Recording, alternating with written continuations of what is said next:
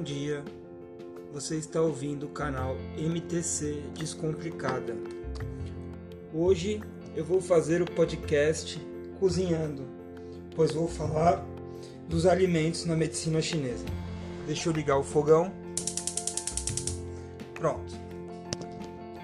Esse vai ser um papo bem descontraído e é uma, um formato que eu estou assim tentando desenvolver de podcast. É, eu não sei até que ponto que o gravador vai pegar legal, né? Então depois eu vou ouvir aqui direito e vou editar o que precisa, mas estou cozinhando aqui uns tomates e uma cebola porque eu vou fazer um ovo.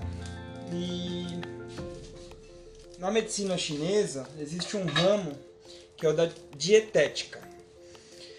É, Cada alimento vai ter a sua função enriquecedora mais simples que seja um ovo, é, para eles tem muito valor nutricional, eles já sabem disso. O ovo está é, tá bem presente na culinária chinesa.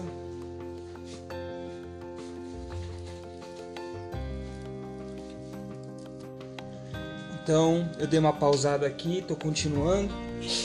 É, quebrei seis ovos porque estou fritando com tomate, cebola e essa função do Anchor, que é o, o aplicativo que eu estou usando para gravar, permite isso, você pausar. Então vou usar isso mais ou menos a meu favor, porque na cozinha a gente precisa ter foco, né? Então consigo também fazer, falar e passar uma boa mensagem para vocês. Mas agora que o ovo está aqui cozinhando, é uma parte da, da cozinha que o fogo faz por si, né? Tem, chega um momento na cozinha que você não tem mais o trabalho, é o fogo que vai fazer. E então assim os temperos eles vão estar relacionados a, a, elementos da medicina chinesa. O curry vai estar ligado ao fogo. Você pode ver que é um alimento apimentado, a pimenta vai estar ligado ao fogo. Né? Aqui eu fiz com, com margarina, cebola, tomate e agora eu vou botar os temperos, né? Então o ovo, por ser uma característica de gema, uma característica de terra, uma característica, ele pode pedir um pouco mais de, de tempero é, de terra. A gente usa muito aqui o açafrão da terra para temperar o, o, ovo mesmo. Então a gente descobriu que fica bem gostoso aqui em casa. A gente não coloca muito sal no, no, nos alimentos.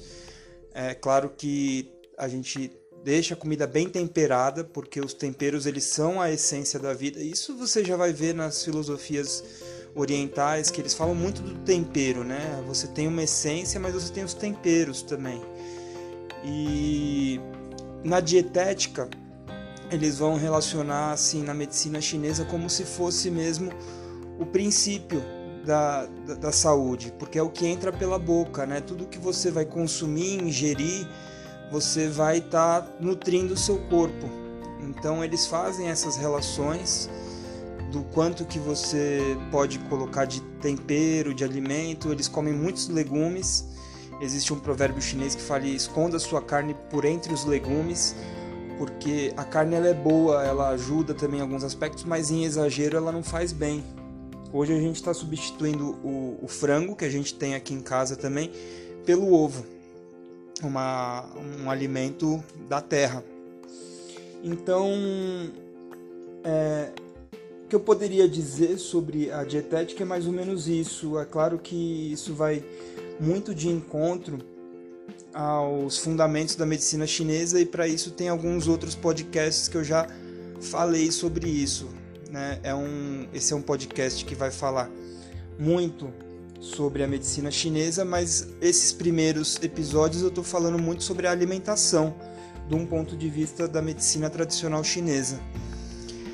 É, hoje em dia o SUS já reconhece a medicina tradicional chinesa como formas de, de terapias complementares. Isso é muito bom porque as pessoas podem ter acesso à saúde em suas mais variadas formas e esse podcast vem para contar um pouco da minha história, um pouco de como que eu também conheci a medicina tradicional chinesa.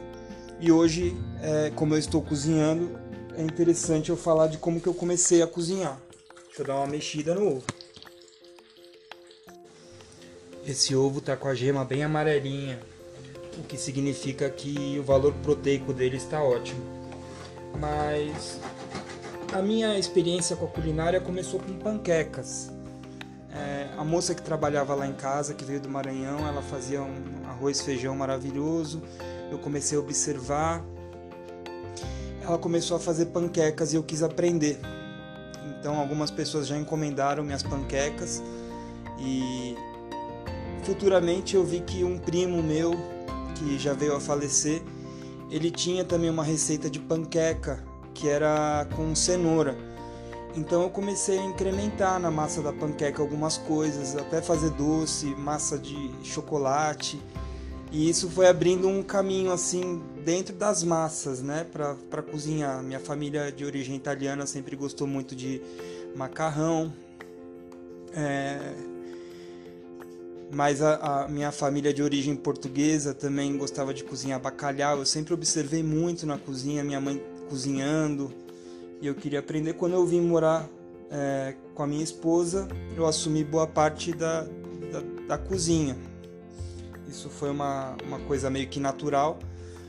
Claro que ela cozinha muito também quando eu estou trabalhando fora, mas é, no dia a dia, como agora, às vezes é, é, é, função minha. E aí, às vezes, a gente tem que é, ter um pouco de criatividade com o que, que você vai fazer no dia a dia com os alimentos básicos, né? Então a gente coloca o açafrão na comida, a gente coloca muito curry e, e daí que veio o interesse pela gastronomia. É, eu acho que a medicina chinesa ela complementa muito bem com a, a dieta que a gente tem aqui no Brasil, arroz, feijão, tudo pode ser olhado de um olhar da terapêutico da medicina, né? Então o feijão tem ferro e um dos elementos da medicina tradicional chinesa é o, é o metal, né? Então o seu organismo vai precisar de todos os elementos para para interagir bem, né, com o meio que a gente vive. Então fica aí algumas sugestões de alimentos que eu falei no decorrer do programa, algumas formas de cozinhar.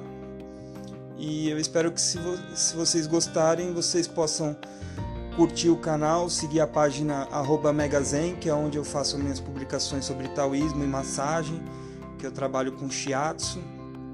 E fica aí ligado que de vez em quando eu solto uns podcasts para você aprender sobre medicina tradicional chinesa. Eu sou Diogo e esse é o canal Medicina Tradicional Chinesa Descomplicada. Um abraço